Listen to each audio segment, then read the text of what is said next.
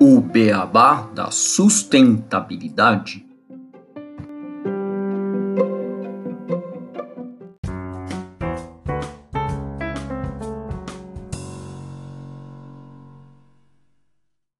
Bem-vindos ao podcast O Beabá da Sustentabilidade. Este é o episódio 67, novo relatório do IPCC. E hoje eu e o Renato Gatti estamos aqui para discutirmos e para trazermos o beabá deste novo relatório para vocês, ouvintes. Tudo bem com você, Renato? Tudo bom, Gustavo, com você? Olá a todos os nossos ouvintes. Vamos mais uma vez falar desses relatórios que o IPCC solta e que nem sempre são agradáveis a gente discutir. Exato. Bom, não são agradáveis, mas são necessários. E começando com essa seguinte frase: Estamos em uma encruzilhada. As decisões que fizermos agora podem assegurar um futuro habitável. Temos as ferramentas e o conhecimento para limitar o aquecimento.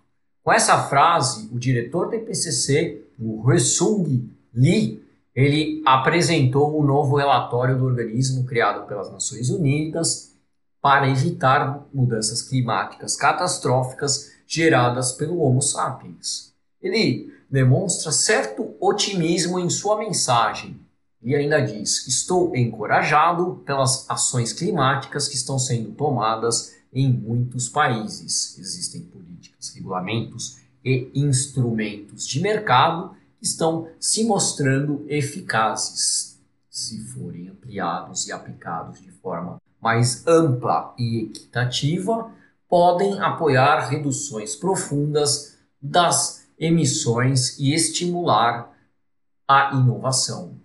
Bom, mas quais as novidades que o AR6, né, o IPCC Sixth Assessment Report, traz em relação aos demais relatórios do IPCC? Vem conosco que nós vamos mostrar o beabá do AR6 e suas novidades e detalhes importantes que todos nós devemos saber. Isso, Gustavo. A notícia de hoje, ela na verdade é a publicação desse Assessment Report, o AR6, que foi divulgado pelo IPCC no dia 4 de abril desse ano. E esse relatório ele tem 17 capítulos e avalia a mitigação das mudanças climáticas e examina as fontes de emissões globais e explica os desenvolvimentos nos esforços de redução e mitigação de emissões. The jury has reached a verdict, and it is damning. This report of the Intergovernmental Panel on Climate Change is a litany of broken climate promises. Bom, como vocês escutaram agora o áudio do Antônio Guterres, secretário-geral da ONU, que foi bem duro, inclusive, com esse relatório, né, e como que as promessas de mudança climática têm sido feitas. E o relatório, então, divulgado no dia 4 de abril pelo terceiro grupo de trabalho do IPCC, foca nas soluções que são necessárias para que o aquecimento global seja brecado. A meta de limitar o aquecimento global a um grau e meio é oficializada para manter a vida no planeta. Porém, os cientistas do painel avisam que, mantendo o padrão atual de atuação humana na Terra, com níveis atuais de emissões, o cenário de um aumento superior a 3 graus será alcançado. Cenário esse que não é nada interessante para nós e já trouxemos no primeiro relatório e em outros episódios também quais seriam as consequências. Além de não alcançarmos a meta de aquecimento, o relatório mostra que a última década teve os maiores índices de emissões desde sempre. Ou seja, por mais que o problema esteja claro para todos os governos, ainda não mudamos. Pelo contrário, aumentamos nossas emissões de carbono equivalente, o que acarretará um não alcance das metas colocadas no Acordo de Paris. No entanto, o relatório deixa claro, como a fala do Hussein Lee, que trouxemos no início do episódio, que temos soluções disponíveis ou previstas em virtualmente todos os setores. Foi revelado um plano que o IPCC acredita que pode limitar a causa raiz de uma perigosa mudança climática. O relatório afirma que precisa haver um rápido, profundo e imediato corte nas emissões de dióxido de carbono. Rápido, profundo e imediato Isso significa que as emissões precisam alcançar o pico em 2025, ou seja, três anos, e caírem rapidamente após isso, de forma a chegarmos ao net zero na metade deste século.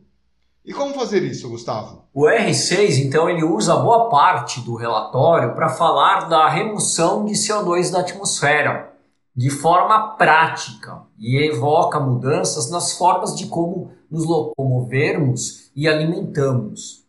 É, os governos, então, eles precisam buscar soluções de transporte de baixo carbono, melhorar a infraestrutura para veículos elétricos, incentivar o plantio de árvores, mudar práticas de cultivo de forma a reduzir emissões, ou seja, o R6 ele pede que mudemos a forma como a energia é gerada, reduzindo e eliminando as fontes que geram alta emissão de carbono, como queima de combustíveis fósseis, e as substituindo por energias limpas como hidrelétrica, solar e eólica. Até aí, nenhuma novidade. Sabemos o que precisa ser feito. Mas temos feito. É isso que o relatório enfatiza e podemos listar seis aprendizados que devemos absorver deste relatório. Então, vou falar esses seis aprendizados, que são, primeiro, as emissões de gases do efeito estufa de 2019, elas foram 54% maiores que em 1990, mas pelo menos a velocidade do crescimento das emissões ela tem diminuído.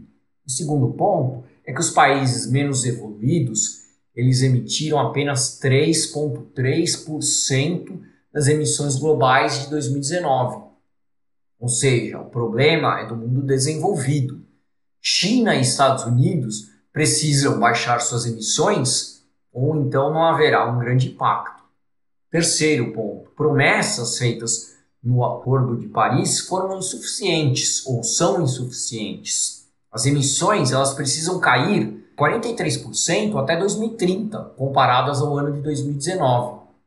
Quarto, existem de forma abundante soluções em todos os setores para a redução das emissões, incluindo setores como energia, construção, transporte e mudanças comportamentais que serão necessárias. Quinto, o impacto no PIB seria insignificante e os benefícios de longo prazo de reduzir as emissões imediatamente superariam os custos iniciais para se fazer essa redução das emissões. E o sexto é que as finanças, especialmente quando se fala dos países em desenvolvimento, necessárias para essa mudança são inferiores aos custos. Então, que os países em desenvolvimento eles têm menos dinheiro do que o custo para fazer essa alteração. Mas há dinheiro suficiente no mundo para fechar essa lacuna, ou seja, um correto aporte financeiro resolveria o problema. O problema não de falta de dinheiro, mas de saber como usar e se você levar em conta todos os países e não só os países em desenvolvimento.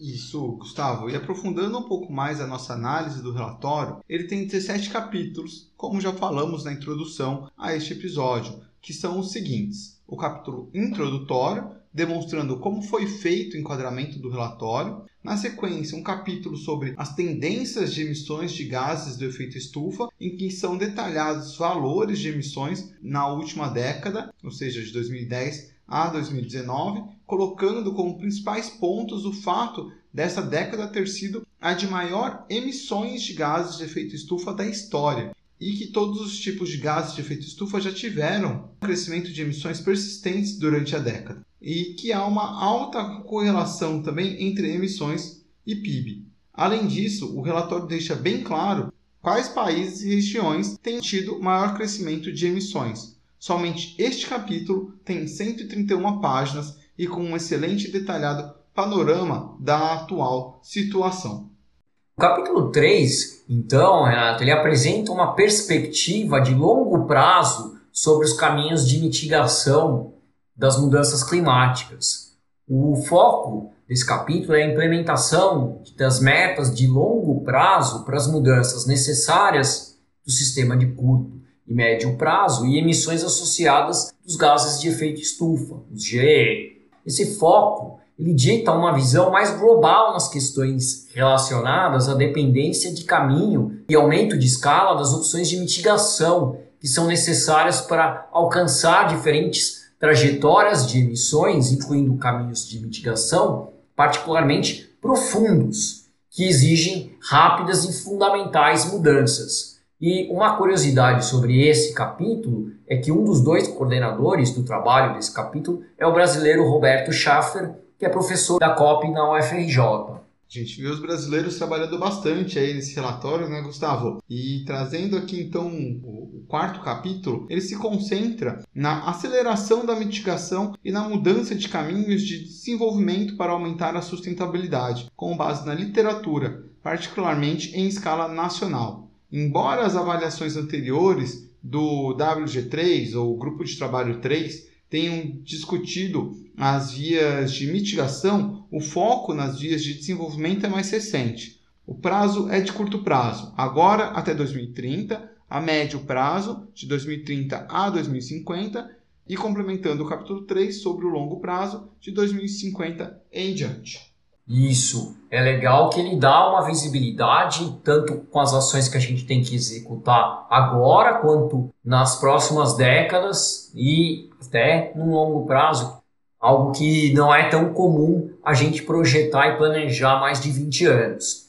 E o capítulo seguinte, que é o capítulo 5, ele faz uma avaliação da literatura de ciências sociais e estudos de caso regionais que revelam como as normas sociais, a cultura e as escolhas individuais interagem com a infraestrutura e outras mudanças estruturais ao longo do tempo. Isso fornece uma nova visão sobre as estratégias de mitigação das mudanças climáticas e como a atividade econômica e social pode ser organizada em todos os setores para apoiar as reduções de emissões. Para aumentar o bem-estar, as pessoas demandam serviços e não energia primária e recursos físicos por si.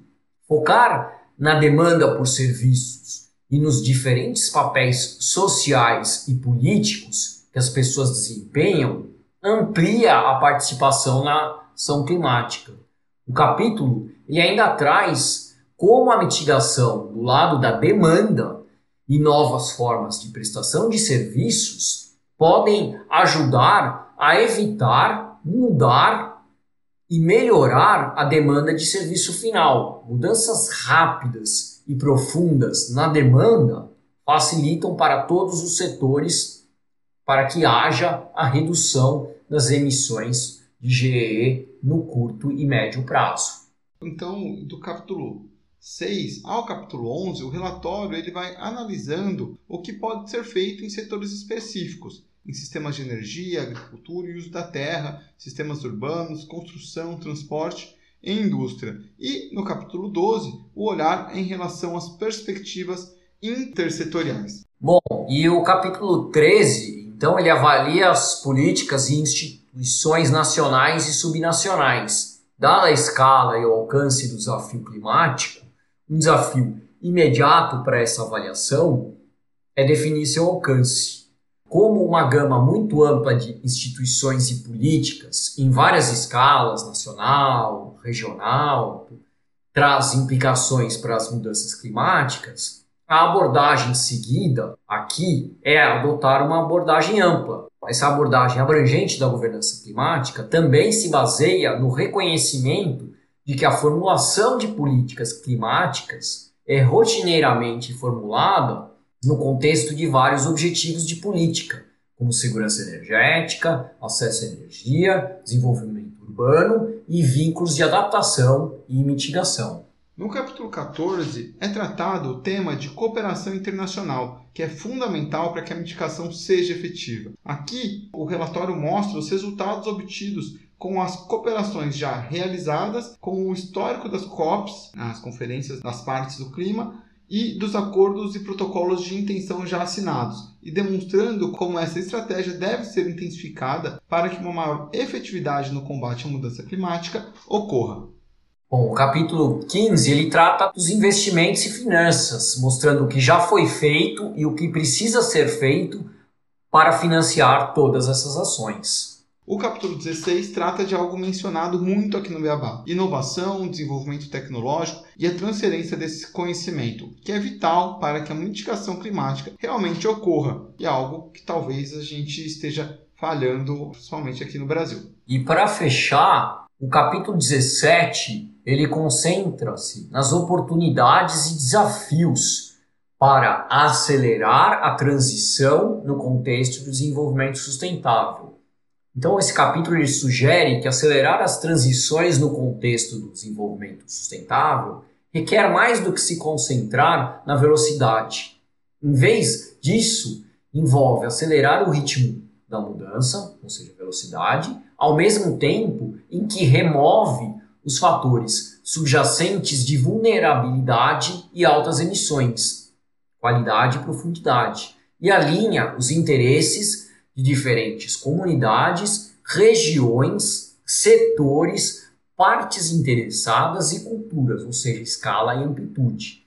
Uma chave para permitir transições profundas e amplas é integrar os pontos de vista de diferentes agências governamentais, empresas e organizações não governamentais, as ONGs, nos processos de transição. Outro fator crítico nas transições profundas e amplas é envolver e capacitar trabalhadores, jovens, mulheres, pobres, minorias e partes interessadas marginalizadas em processos justos, equitativos e inclusivos. O resultado de tais processos será a transformação dos sistemas socioeconômicos em grande escala para restaurar a saúde e o bem-estar do planeta e das pessoas que nele habitam.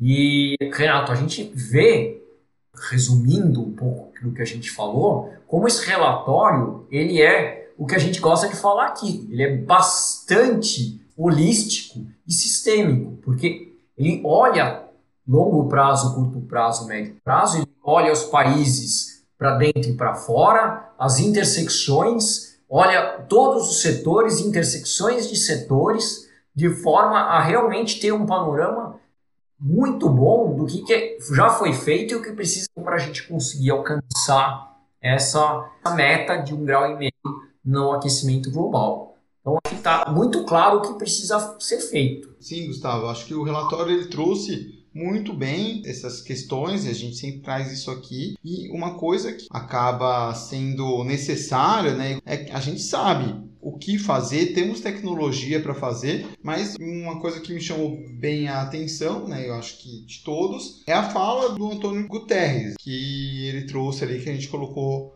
no áudio, porque não adianta a gente ficar falando apenas e se propondo a tomar ações. Né? Você comentou bem, e o relatório trouxe no capítulo 17. Ele sugere acelerar as transições no desenvolvimento sustentável, mas quer que a gente concentre mais na velocidade, ou seja, atuar com mais velocidade para que essas ações sejam de fato implementadas, em vez de ficar só nos discursos, porque a gente já tem isso tudo, a gente já sabe como fazer, precisa de fato implementar. Os governos fazendo os acordos, já estão feitos, a COP já temos vários acordos assinados, é pegar essas tecnologias, essas inovações e de fato implementar. E igual você trouxe também, Gustavo, o dinheiro tem, só não está sendo aplicado de forma correta, então é a gente mudar um pouco o foco. Queremos de fato inverter esse cenário? Se sim, por que não começamos a fazer essas ações, né?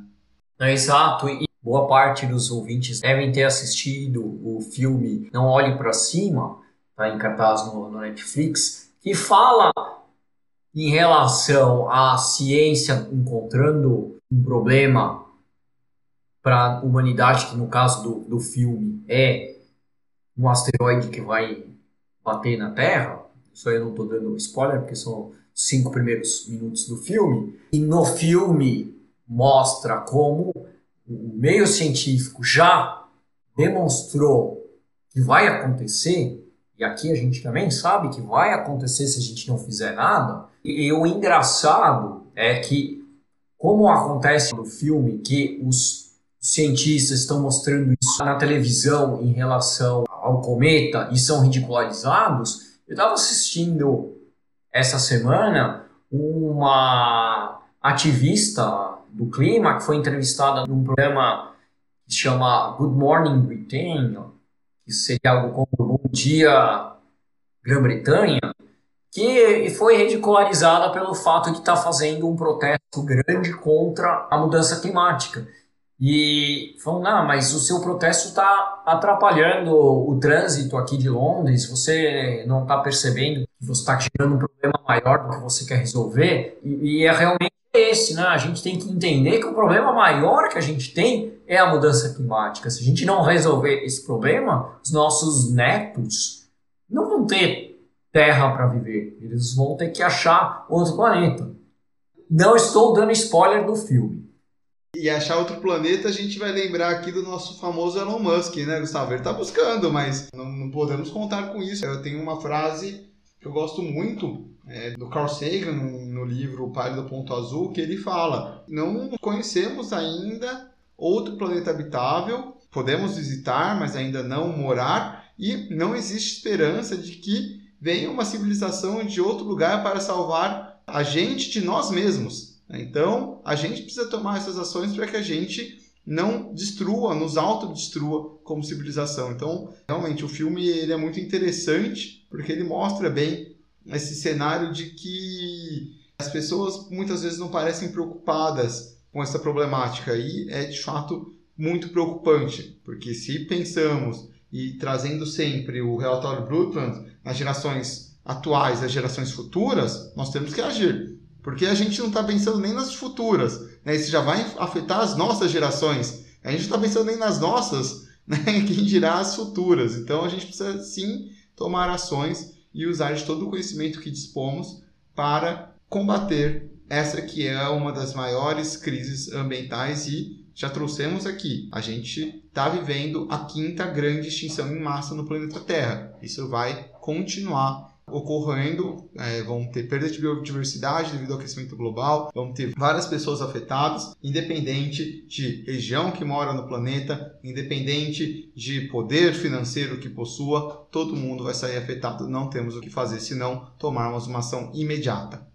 Renato, e também, como você falou, né, citando o Carl Sagan, eu citaria também o Mochileiro da Galáxia, que não vai ter ninguém querendo criar uma rodovia aeroespacial no lugar da Terra, então quem vai destruir a Terra somos nós mesmos. E outro ponto é que a gente precisa aprender com as lições. A gente teve agora a crise do coronavírus, que poderia ter sido resolvida com um custo muito menor de vidas se a ciência tivesse sido escutada desde o primeiro momento e se tivéssemos seguido as normas da ciência. A gente precisa quando se trata de mudança climática, seguir a ciência, e a ciência, no caso, é o AR6, é o IPCC, onde estão cientistas do mundo inteiro juntos, com um foco só, que é evitar essa mudança climática. Isso. E falando em ciência, Gustavo, o que você acha da gente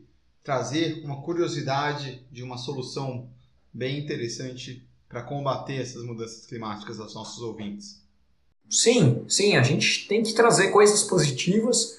Como o Hong Lee disse, não está tudo perdido, a gente agora tem as ferramentas para resolver o problema, o negócio é executar. Só que é mais problemático, é aquele negócio, você tem as ferramentas, você tem que fazer.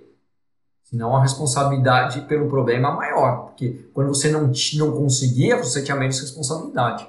Mas é melhor ter a chance de resolver com as ferramentas do que não tendo, né? Porque aí a gente estaria desesperado.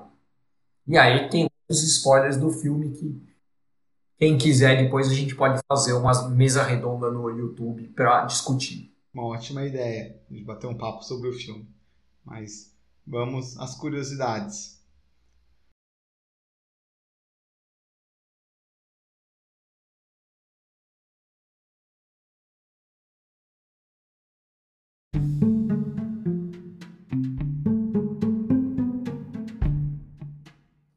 Curiosidades.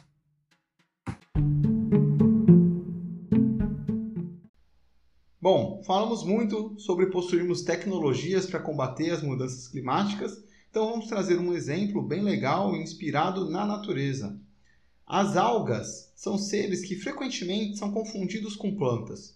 Porém, ouvintes, não se confundam, esses seres vivos são agrupados no reino protista, juntamente aos protozoários.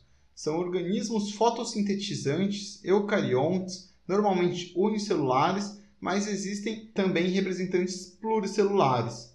E elas fazem parte do ciclo do carbono, sendo uma importante fixadora deste elemento no solo, ajudando assim a sequestrar o CO2 da atmosfera. Depois desse pequeno lembrete das suas aulas de biologia, vamos trazer como que essas algas podem ajudar no combate ao aquecimento global. Os oceanos são o maior sumidouro de gases de efeito estufa. O pesquisador referência mundial Henrik Sala diz que, embora manguezais, florestas de algas e prados de gramas marinhas sejam bons em capturar o carbono, o fundo do oceano, repleto de detritos de animais marinhos, é um reservatório de carbono maior e melhor. De fato, um estudo publicado na revista Science em 2019 diz que os oceanos absorvem um terço de todas as emissões globais de dióxido de carbono. E muitas tecnologias se utilizam do potencial de sequestro do CO2 das algas para desenvolver formas de combater o aquecimento global.